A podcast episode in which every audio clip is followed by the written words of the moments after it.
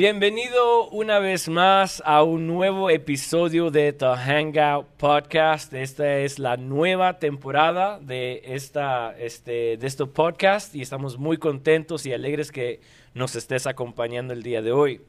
Me encuentro una vez más con Agapito Ávila. Agapito Ávila y mi chula. Keila, perdón. Keila Perdomo. y este y la última vez que estábamos aquí la semana pasada mi chula no pudo estar con nosotros. Ni tampoco Jonathan. Ahora Jonathan está allá atrás y lo vino a reemplazar a Gapito. Lo sacamos a patadas a Jonathan. ¿Verdad que sí, Jonathan? pero este, pero sí, estamos emocionados de poder comenzar una nueva uh, temporada, un nuevo episodio en lo que es este podcast y especialmente con los temas que estamos embarcando. Pero antes de embarcar y continuar lo que estábamos diciendo la semana pasada, que espero que todos la hayan escuchado, y o si no, pues está en YouTube, búsquenlo, ahí está. Ah, ¿Lo pusiste en árbol vida? Todavía. Todavía, todavía qué? ¿Falta o todavía no? No, que todavía no lo puedo. todavía no la he puesto. Bueno, va a estar en arbolvida.org. Pero antes de comenzar, Agapito, dime, cuéntame algo. no, emocionado con este eh, podcast que tu esposa nos acompañe. estaba insistiéndole, ¿verdad? Que se uniera al equipo. Eh, me gusta la dinámica en equipo, dialogar las cosas de Dios según lo vamos aprendiendo, asimilando y compartiendo, ¿no? Este, con el resto de las personas que nos escuchan. Así que otra oportunidad más para proclamar, ¿verdad? Las virtudes de nuestro Dios. ¿Qué, cuánto, ¿Cuántos años tienes haciendo esto tú? Eh, lo que es la enseñanza, porque te, te encargas en ¿Tú, tú, ¿qué, es en, ¿Qué es tu llamado? ¿Cómo, cómo podemos decirlo? ¿Cómo es tu, ¿Qué es tu ministerio? Sí, so, este, he hecho varias cosas, ¿no? A través de los años, desde los 20 años, que hoy tengo 42 o por 22 años, ¿no? Eh, pero mayormente enseñar la educación de todo lo que Dios me ha permitido hacer. Por un tiempo pastoreé, fui pastor en la ciudad de Orlando. Este, asistí en, en, la universidad, de la cual todavía soy parte, ah, ahí he sido profesor. Eh, en la iglesia me he destacado más por la enseñanza, la educación. Eh, claro, como pastor, pues aconsejas, ¿no? Trabajar con pastores también me ha tocado, mentorear pastores. Y hoy día, después ¿verdad? De, de 20 años, eh, Dios sigue como refinando, ¿no? Todavía ese llamado y pues digo que la educación y el plantar iglesias. Este, ¿Te gusta más enseñar que ser pastor? Ah, sí.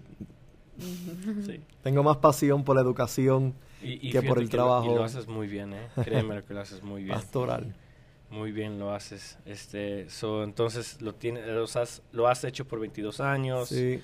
Y este, cuéntame un poquitito más de la universidad de Emerge. So, Emerge, ¿verdad? La Universidad Internacional Emerge, que comenzó en el 2004 en la ciudad de Orlando, Florida, para atender una necesidad que había entre los pastores, algunos pastores de la ciudad, que sintieron pues la necesidad de, educarse más, más precisa y más profundamente eh, en estos asuntos del Evangelio de la Gracia. Y así comenzó como una respuesta a esa necesidad de mi mentor, proveyendo pues un sistema educativo que pudiera satisfacer y equipar y preparar a, estos líderes y a aquellos que ya estaban despuntando hacia el ministerio y no tenían una escuela donde ir. ¿Y la universidad está disponible a todos o como...? Sí, la universidad está disponible hoy en día a todos. Aquí en Tyler tenemos, ¿verdad? el grupo que ustedes participan. están haciendo lo que es el asociado, que son dos años. Tenemos hasta un bachillerato en ministerio. Un doctorado. Y, no, todavía no, pero sí ofrecemos lo que es el asociado, que son dos años o el bachillerato, eh, ministerios, eh, teología, liderazgo, ¿no? que son los componentes de ese, de ese currículo este, educativo eh, que tenemos. Mm. Muy bien, muy bien. Y, sí, estoy emocionado por, pues por todo, o sea, la, escuela, el estudio, el, tu amistad, la razón por la cual estamos aquí. emocionado por esta nueva temporada. Chula, tú también, que cuéntame algo.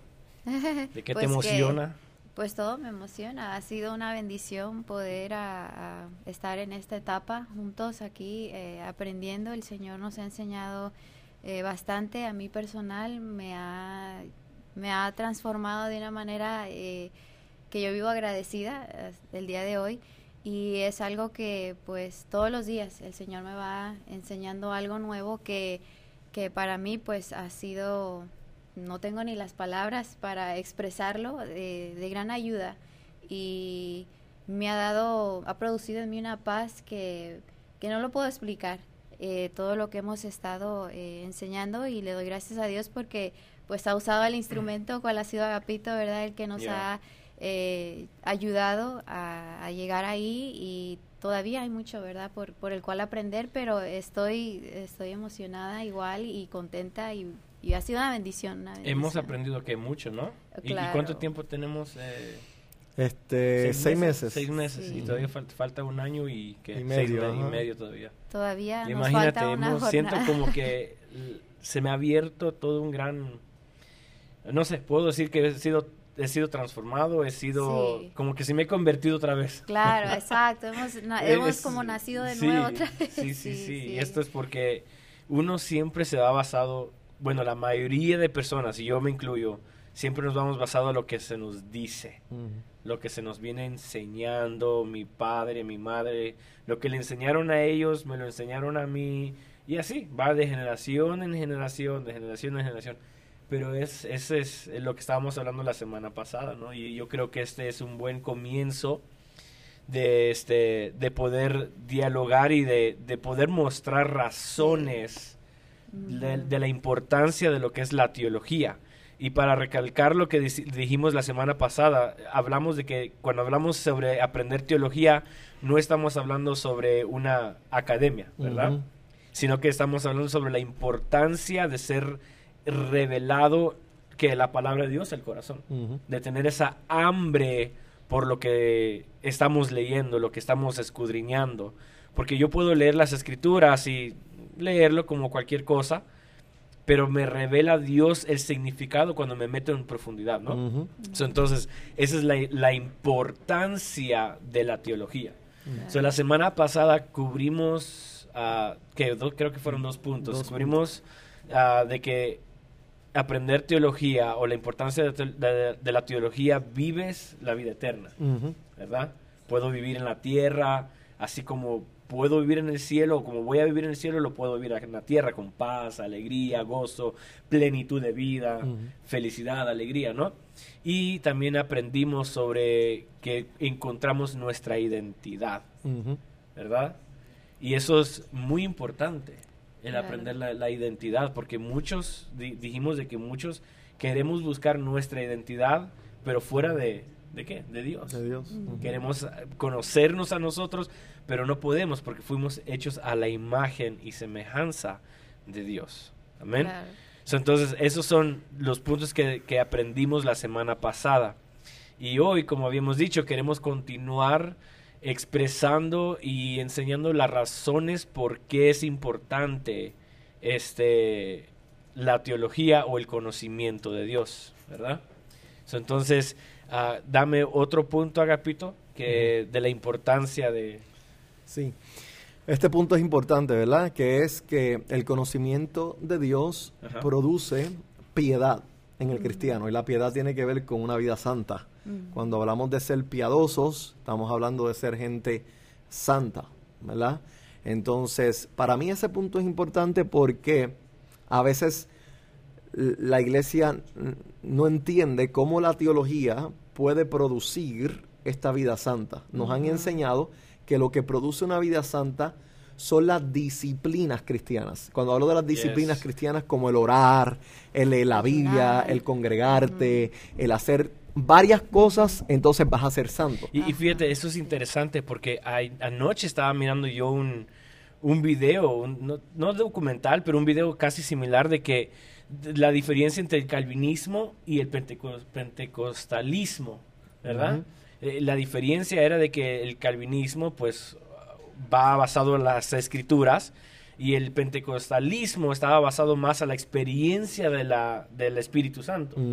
Y entonces hubieron varios puntos que yo digo, wow, tiene toda la razón, de que muchos pensamos de que tengo que hacer algo para poder ser santo. Tengo que orar para santificarme. Tengo que ayunar para mantenerme santo delante de Dios, ¿verdad? entonces, el conocer Dios, ¿qué sucede? Eh, somos santos. Claro. Eh, eh, importante, ¿no? Porque la Biblia explica que el que está en Cristo es santo, porque ha participado de su santidad, ¿no? Cuando naciste de nuevo, se te ha dado vida, y esa vida es la vida de Dios, y por lo tanto eres santo, así como eres justificado y eres una nueva criatura y eres este, la justicia de Dios y todo lo que la Biblia dice que ahora eres. Entonces nosotros no andamos buscando la santidad porque la santidad la tenemos. Andamos buscando vivir esa realidad. ¿Ves? Vivir la piedad, vivir la santidad que ya nosotros tenemos. Y eso ocurre a medida que nosotros conocemos al Dios que es santo. Porque al nosotros estudiar a Dios, contemplarlo, conocerlo, estamos conociendo lo que es santo. Si estudiamos el amor de Dios, estamos conociendo el amor que es santo. Cuando estudiamos la justicia de Dios, estamos conociendo la justicia que es santa. Y el conocer a Dios es lo que me empodera a mí para vivir como Dios, para amar como Él. O sea, la piedad, la santidad práctica de vida se derriba de yo conocerlo a Él. Voy a dar un ejemplo sencillo, ¿verdad? Eh, Isaías 6, cuando Isaías tiene la visión que ve a Dios alto y sublime sentado en su trono, una de las cosas que él se percata es que habían ángeles alrededor de Dios y estos ángeles estaban mirando directamente a Dios y decían, Santo, Santo, Santísimo es el Señor. Ellos estaban expresando santidad, estaban adorándolo, estaban glorificándolo, pero en base a qué? A que lo estaban mirando. Al ellos mirar a Dios, estaban conociendo estos ángeles más y más por la eternidad, todo el tiempo mirándolo, eso era lo que hacen. Ese conocimiento que ellos veían, esa gloria que ellos veían, causaba en ellos que glorificarlo, ser santos, porque al decir ser al decir santo, están siendo santos, están adorando a un Dios que es santo y la adoración es lo que nos distingue como un pueblo eh, santo. Por lo tanto, la piedad, el ser buenos, el ser amables, el servir, todo lo que tiene que ver con la piedad.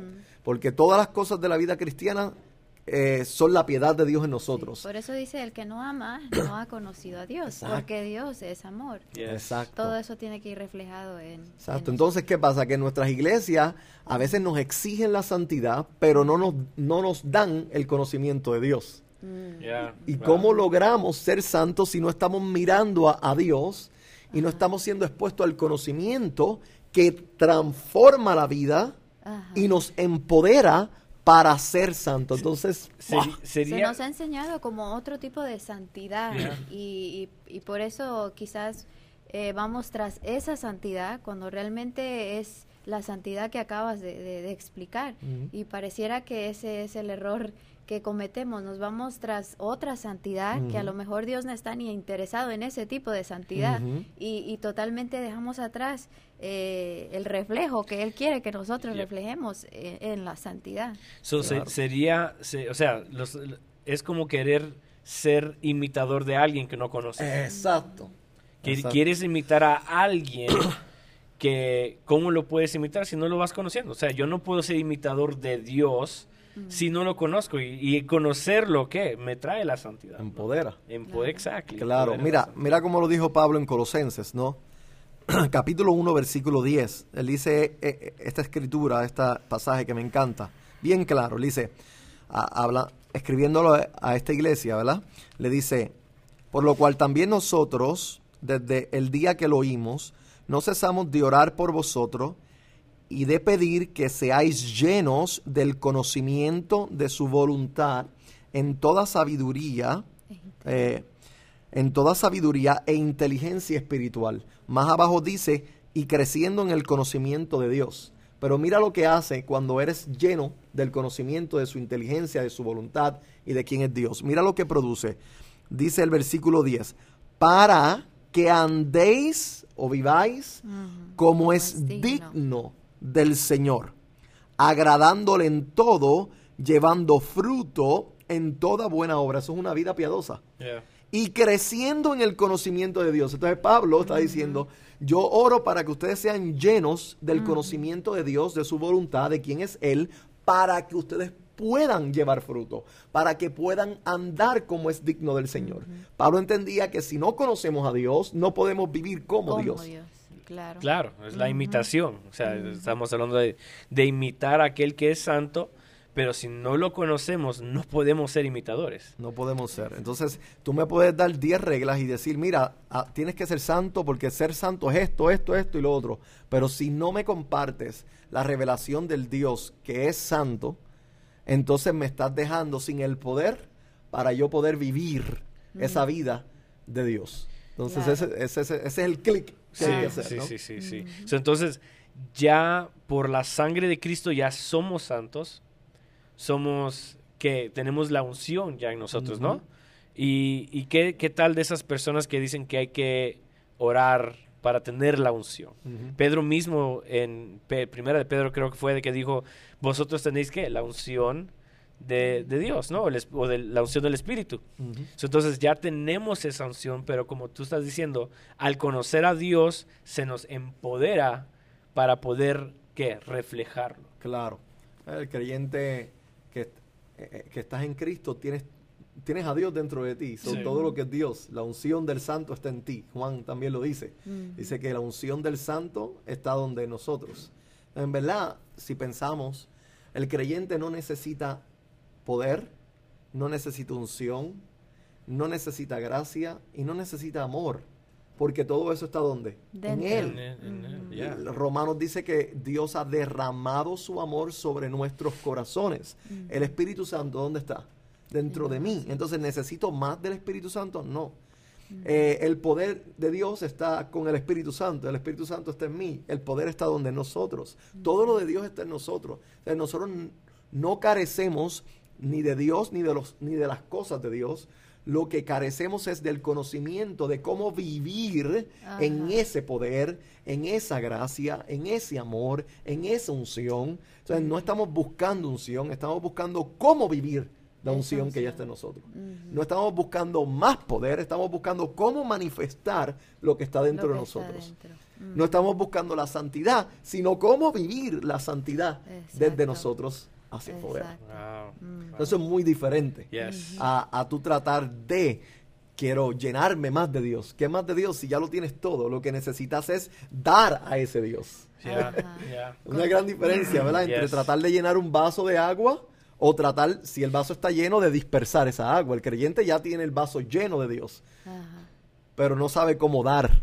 Y es por eso que quizás no sabemos adorar apropiadamente porque no hemos logrado conocer al Dios que ya vive dentro de nosotros y por esa de esa manera eh, adoramos quizás pidiendo o quizás tratando de ser para que él nos dé cuando realmente tenemos que vivir en esa vida de adoración y venir con él en gratitud, me imagino, en gratitud. Pero como han dicho, no hemos logrado conocer a Dios y quién es Él dentro de nosotros y por eso eh, no produce esa vida de adoración en nosotros que debemos, eh, o la vida correcta de adoración que debemos adorar por lo mismo. Que eso sería que nuestro próximo punto, ¿no? O sea, cuando conoces a Dios, no solamente te empodera o, o, vives piadosamente, pero también puedes adorar a Dios de la manera adecuada. Sí, punto muy importante. Exactamente, explícamelo un poco. so, eh, ese punto, ¿verdad? Eh, eh, ¿Por qué es importante conocer a Dios? Para que podamos adorar a Dios de la forma que Él es digno de ser adorado. No podemos adorar a un Dios que no conocemos. Claro. La iglesia muchas veces, por no conocer a este Dios adecuadamente, se encuentra adorando algo que no conoce. Y adora desde sus emociones, eh, adora porque dice, pues siento alegría y quiero adorar, pero no conoces al Dios. Y eso no es nuevo, esto es algo que ha pasado a través de toda la historia. Yo uso el ejemplo de Israel cuando sale de Egipto. En Éxodo. ¿Verdad? En Éxodo se encuentra en el desierto. Eh, están agradecidos con Jehová porque lo libertó. Saben que Moisés sube al monte para recibir la ley y los mandamientos, o sea, recibir la teología, el conocimiento de Dios y traerlo al pueblo. Y el pueblo se desespera y le pide a Aarón que le, le, le, haga un becerro de oro, ¿no? Que ellos le dan todos sus zarcillos y todo lo que tenían y el oro que habían traído, lo funde Aarón y les crea este becerro a quienes ellos llamaron Jehová. O sea, no conocían nada de Dios. Sabían que Jehová los había sacado de Egipto, sabían que este Jehová era el padre, el, padre de Abraham, de Isaac y de Jacob, Correcto, lo sabían, pero no conocían a ese Dios íntimamente. Yes. Y terminan en ese desconocimiento, pero deseo de adorarlo, porque ellos lo que querían era adorar, Tenían la intención de adorar. pero el conocimiento que tenían de él era erróneo. Yeah.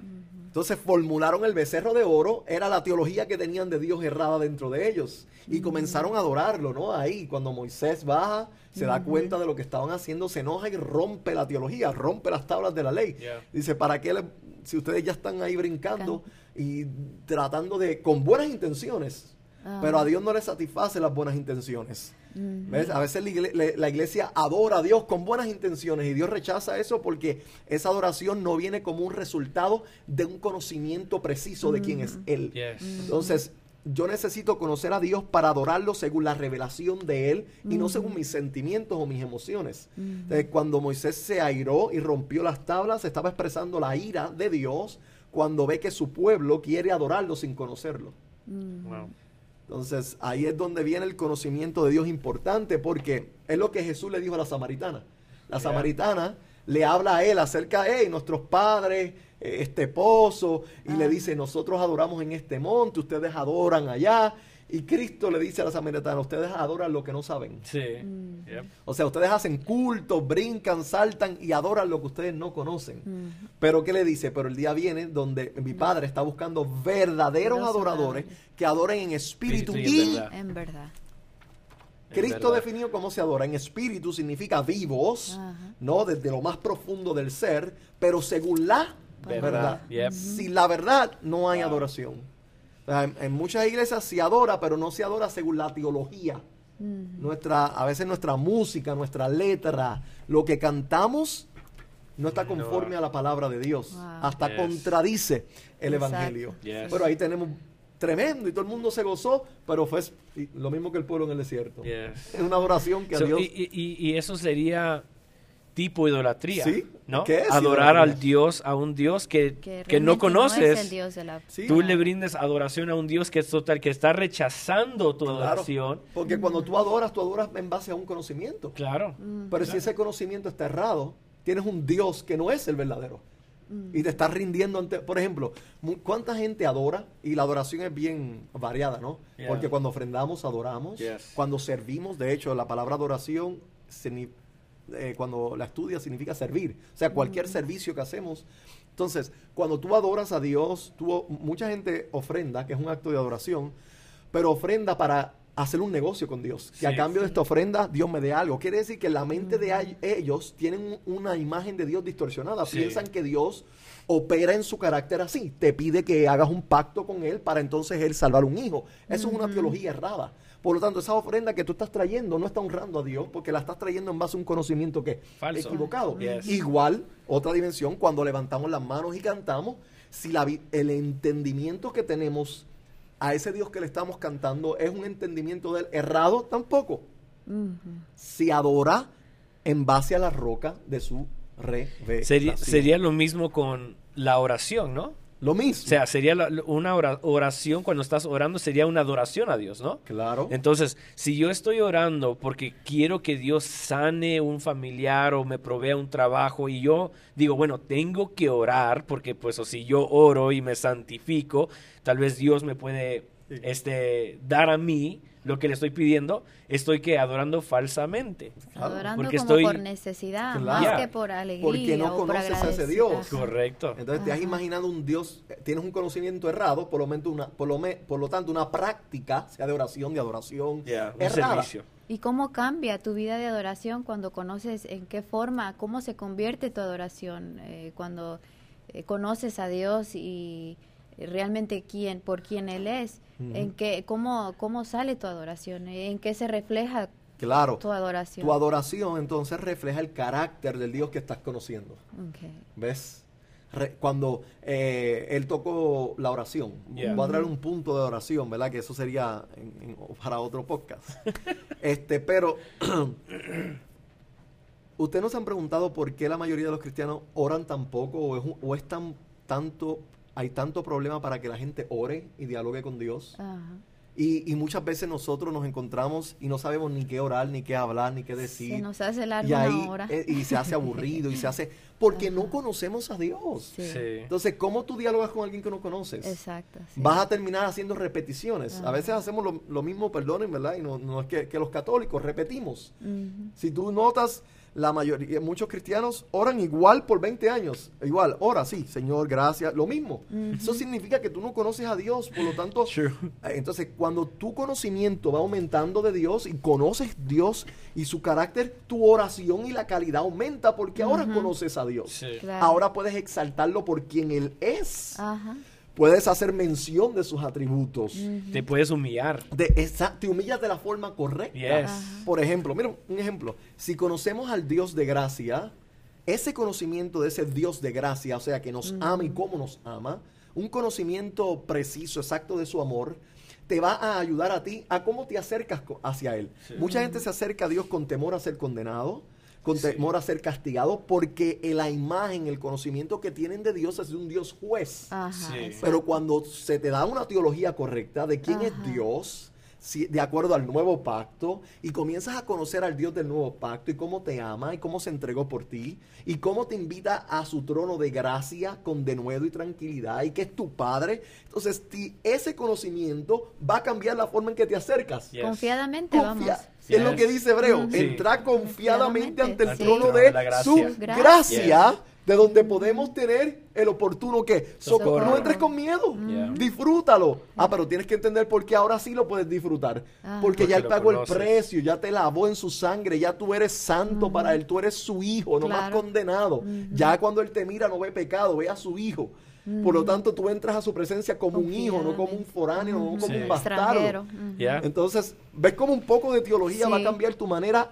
Estamos hablando de acercarnos. Sí. Ya de orar es otra cosa, porque ahora tienes una visión correcta de Él. Ajá. Por lo tanto, lo puedes adorar según esa revelación. Sí. Claro, y ya uno ya no ah, lo adora, como decía, por necesidad, sino ahora lo adoramos por quien Él Por es. quien Él es. y- Por reconocimiento. Claro, O sea, lo claro. reconoces. Damos ahora nuestra adoración se torna más en agradecimiento y Claro. vivimos una vida agradecidos y, y esa es nuestra vida, vivir una vida en adoración, en todo lo que hagamos, eh, en cierta forma es adorándolo a Él, porque aún en su palabra dice que todo lo que hagamos lo hagamos como para Él. Sí. No para el hombre. ¿Y cómo lo vamos a hacer para él? Eh, en una eh, expresión de adoración, dándole lo mejor, rindiéndole honor, eh, dándole gracia en todo.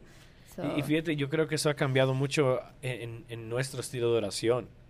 De que, como tú decías, uno se le ha enseñado de que Dios es un Dios juez, fuerte, que aborrece el pecado y que si estás en pecado, mira, te va las mil maldiciones.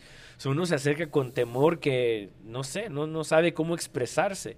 Pero cuando realmente Dios ilumina la mente y el corazón de su gracia, de su amor, y lo conoces como el Dios que es en la Biblia, tú puedes entrar y decir, bueno, wow, ahora, ahora tengo un padre.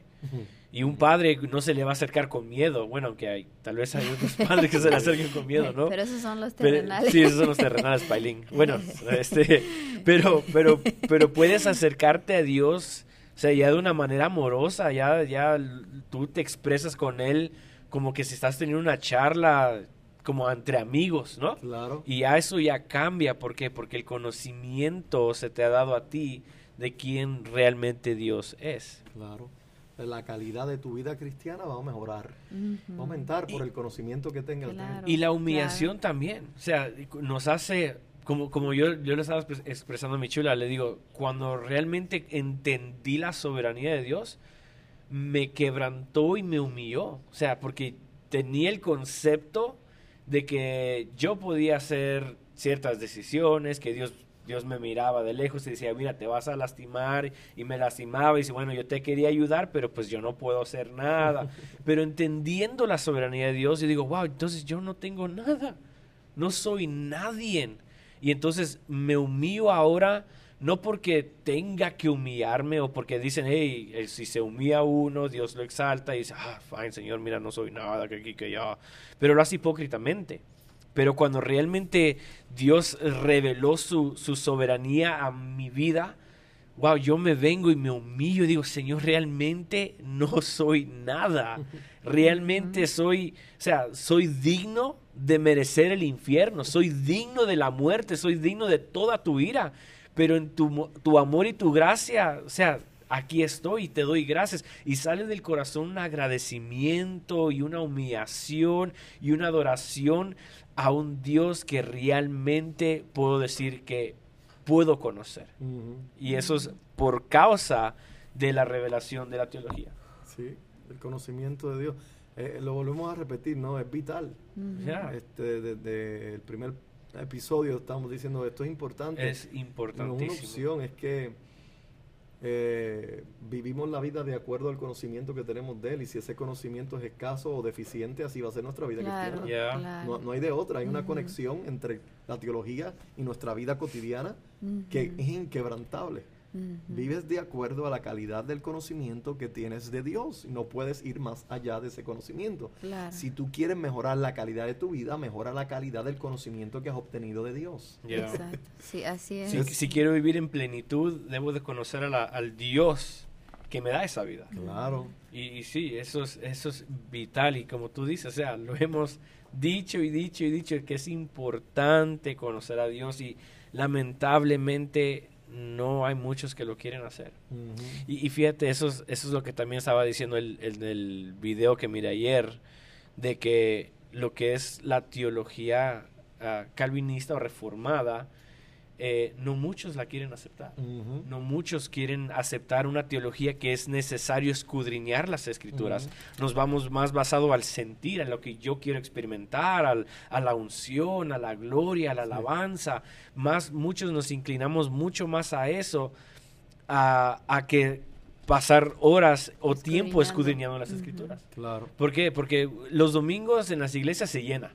¿Por qué? Porque está la alabanza, está la adoración, la música, las luces, el humo, lo que sea, ¿no? Pero cuando hacemos estudios bíblicos, ¿quién viene? Claro. Nadie. Y eso demuestra que no hay un interés de conocer a Dios.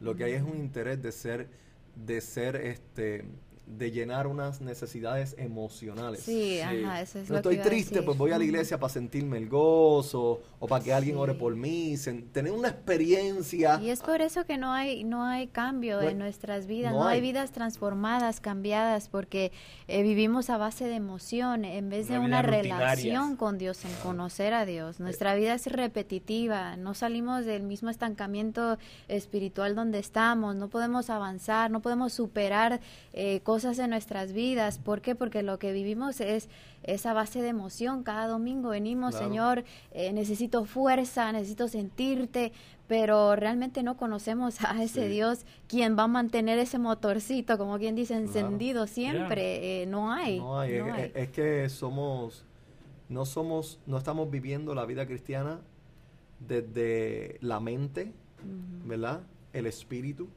y entonces las emociones. Es al revés.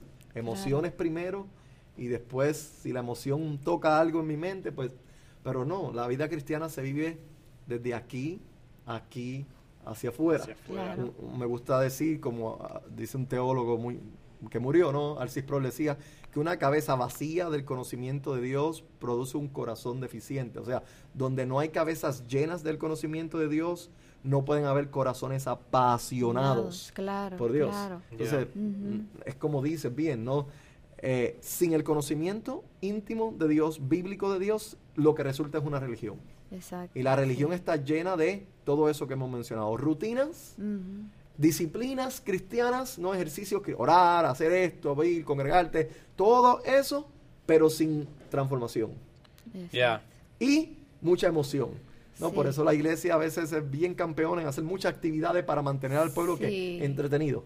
Es busy, ¿no? Activo. Pero la gente no, no crece, llevan 20 años. Pues claro, pues es que no estamos estudiando el que cambia. Y, y, eso, eso, eso es ah, tan cierto porque cuando no tenemos el conocimiento adecuado y vivimos rutinariamente y por emoción, esto es de, de, de constantemente, ¿no? Y el día que no vienes a la iglesia, pues ese día la pasaste, digamos, una palabra grosera, no miserable. Y este, pero cuando realmente tienes la revelación y conoces al Dios, no es necesario una, una música o no es necesario eh, un servicio para que ya tengas ese gozo, Claro. ya tengas esa fuerza, sino que es un diario vivir, lo, lo comienzas a vivir de una manera en plenitud. Es que no hay relación con Dios, es lo que tú... Yeah. Mira, eh, si no hay relación con Dios, tengo que sustituir eso.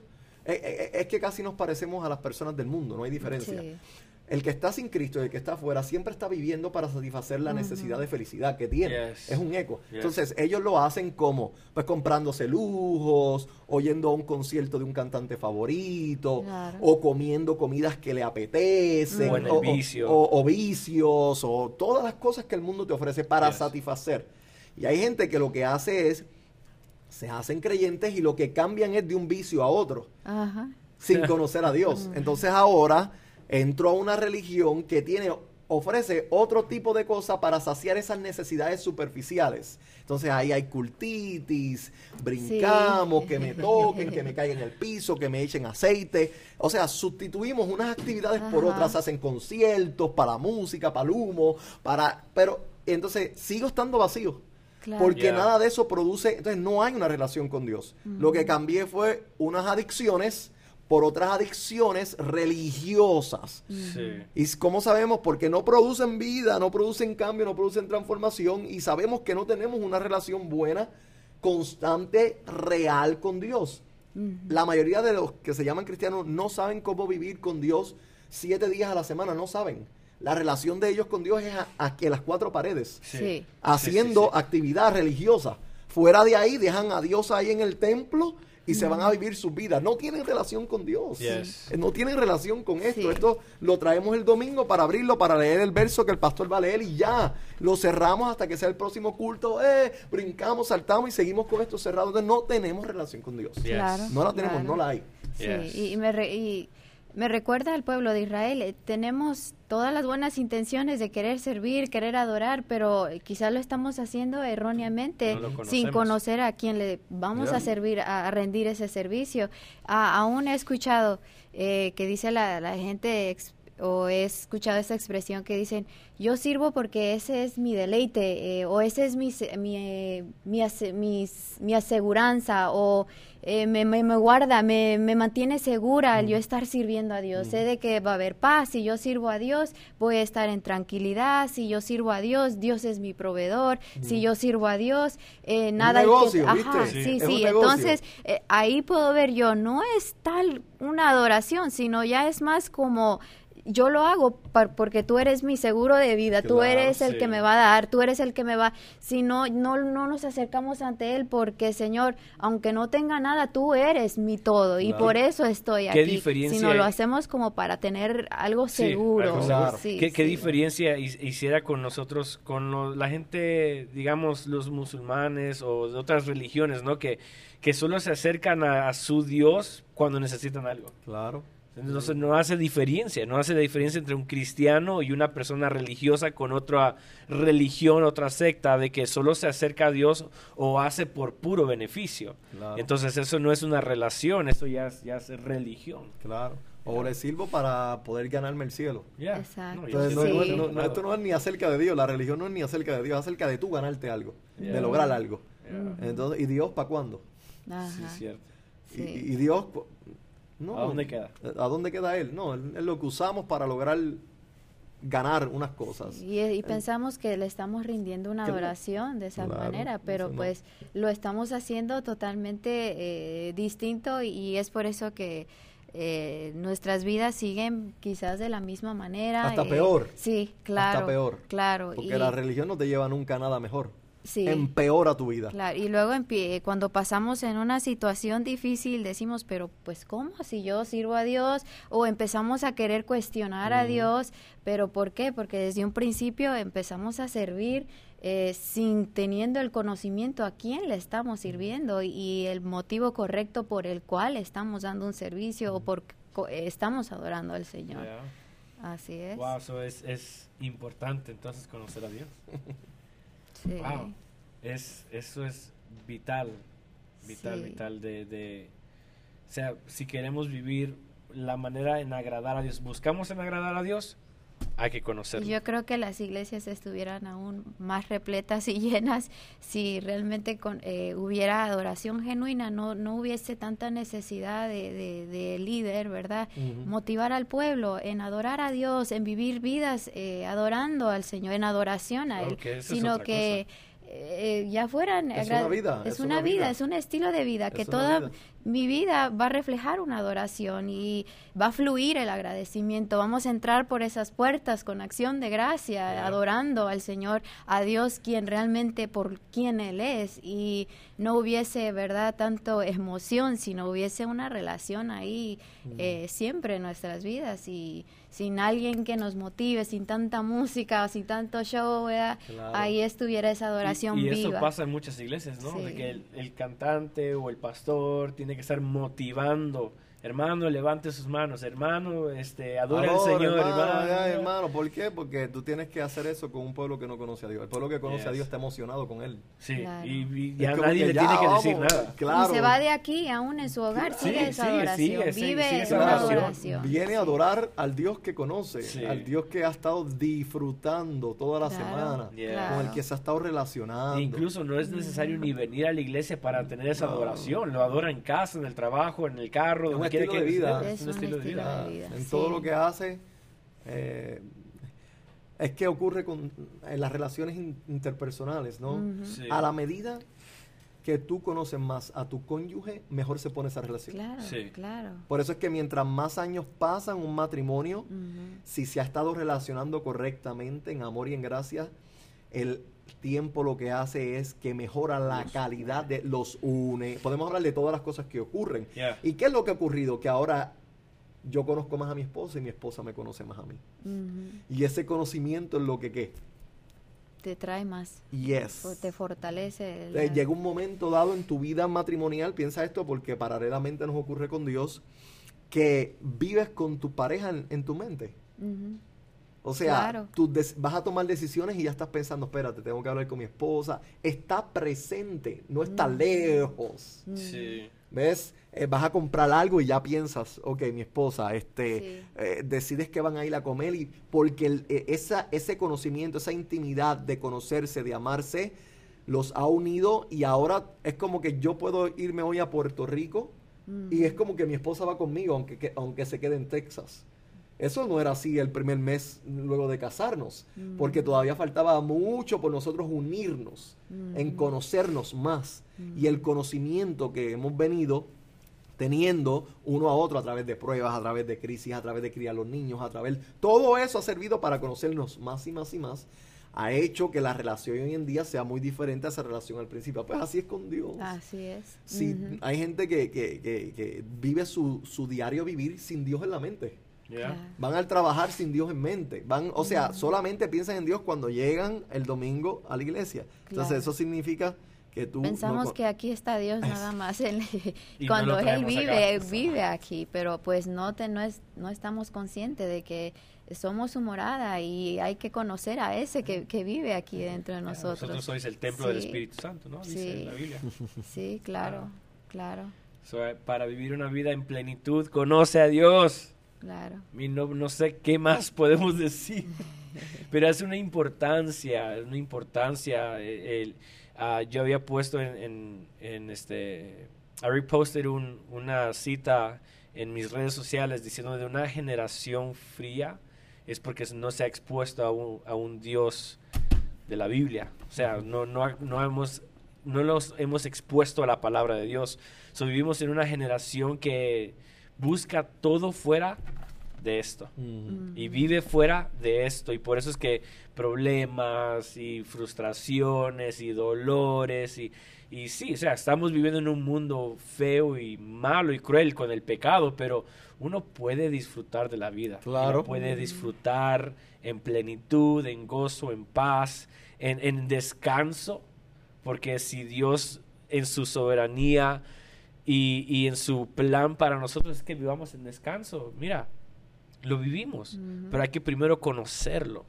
Y entonces ese es el reto de cada uno de nosotros hacia todos los que oyen y, nos ven, es de tener el deseo de conocer a Dios a través de las escrituras. No nos conformemos con con solamente sentirlo o, escuchar un sermón aquí o adorar una manera mediocre, se podría decir, sino que desafiar, desafiar lo que las escrituras nos pueden decir y, y que el Señor nos revele sus propósitos a través de las escrituras. Pero eso tiene que ver hambre, ¿verdad? tiene uno que tener esa hambre. La necesidad de querer y el deseo. Claro. Ya, entonces hemos cubierto varios puntos de la razón qué es importante la teología o el conocimiento de Dios. Y una vez más lo recalcamos que no es necesario un, no estamos hablando de un, ah, de, un de una teología académica, pero de una teología de que cada quien tiene una Biblia. Y la podemos leer y, decirle, Señor, ilumíname, Señor, revélame tu palabra y comienza a comer la palabra y comienza a disfrutarla, que en ella que encontramos vida eterna, ¿no?